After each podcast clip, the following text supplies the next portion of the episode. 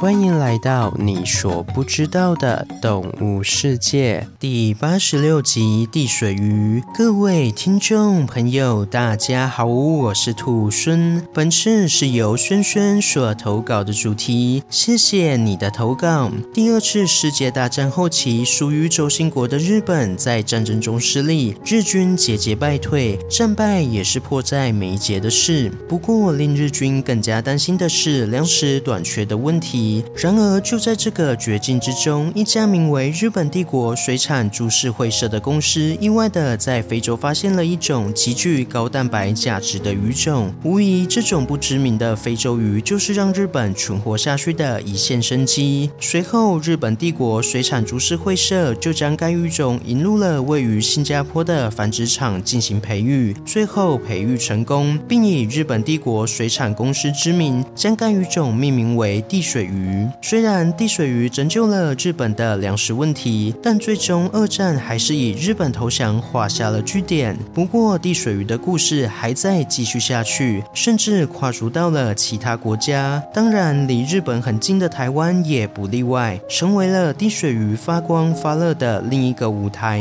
甚至地水鱼到了台湾，还有另一个家喻户晓的名字，就是吴国鱼。今天就让我们来认识一下餐桌上的。平价美食吴锅鱼吧。吴锅鱼又名罗非鱼、非洲鲫鱼、福寿鱼，经过台湾改良的品种则称为台湾鲷。而吴锅鱼会快速成为食用鱼，甚至是入侵种的原因是吴锅鱼有极强的适应能力。一般来说，几乎所有的淡水环境，例如湖泊、河流、池塘，甚至是水沟，它都可以生存。厉害一点的，甚至连沿海附近有较高浓度的环境中，它们也能。能存活下来，而令它们有极强适应力的关键在于，无锅鱼对水中溶氧量的需求比较低，也就是说，在食水或是含氧量较低的水域中，它们都能生存。这样极强的生存能力可谓是它们的优点，同时也是缺点。优点是作为养殖鱼种，它对环境的需求相较于其他鱼来说会更低，也就是会更好的繁殖及培育。缺点是强大的适应力及生存能力。让吴郭鱼可以快速的适应不同环境的水域，甚至危害到原生种的鱼群，因此吴郭鱼也晋升为百大入侵种的名单。而在台湾，吴郭鱼是随着二战的结束，以地水鱼的身份被偷偷带来台湾的。在一九四五年日本宣布投降后，台湾籍的日本士兵郭启章先生就被送到了位于新加坡的集中营等待返台。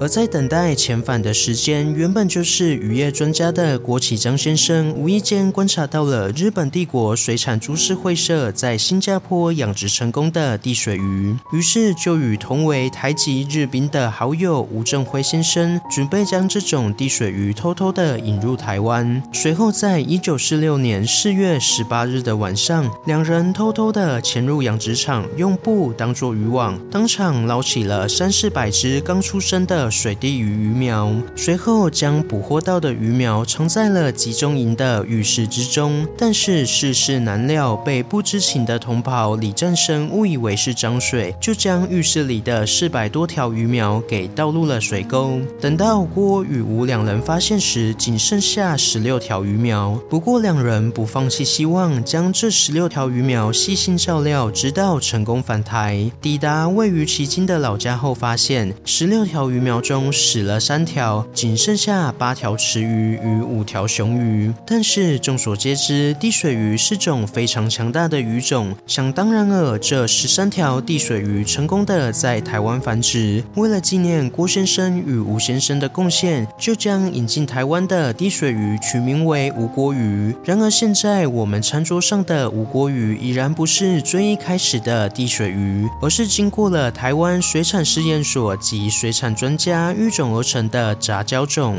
而在在一九七五年，水产试验所更是成功的将里诺种鱼与欧利亚种鱼成功杂交，育成了只有雄性的单性无郭鱼。此后，这种单性无郭鱼被大力推广，甚至还外销至欧美日等国，为台湾的水产业创下了经济奇迹。所以，这种无郭鱼也被称为台湾的国宝鱼。此外，台湾雕的会长也积极的在改良无郭鱼的品种，为的就是要提供换肉。率、抗病性及美味程度，最后也成功培育出新的品种，取名为台湾雕。而台湾雕更是在二零二零年取得 HACCP 的相关认证。HACCP 中文名叫做食品安全管制系统，其构想来源自 NASA。NASA 为了不让远在地球的太空人吃坏肚子，所以制定了一套可以让食品制造过程保持安全卫生的方法。随后，他们决定从制造的源头开始管控，再搭配原本用于武器和工程的管理方法，有效地控制食品发生的危害。这就是 HACCP 的原型。因此，取得 HACCP 认证的吴郭鱼，可谓是全球第一个可以打入太空人食品供应链的厉害鱼种。说到这边，兔孙就觉得吴郭鱼的眼镜真的是奇幻又厉害。从原本在非洲的鱼种，被日本看上，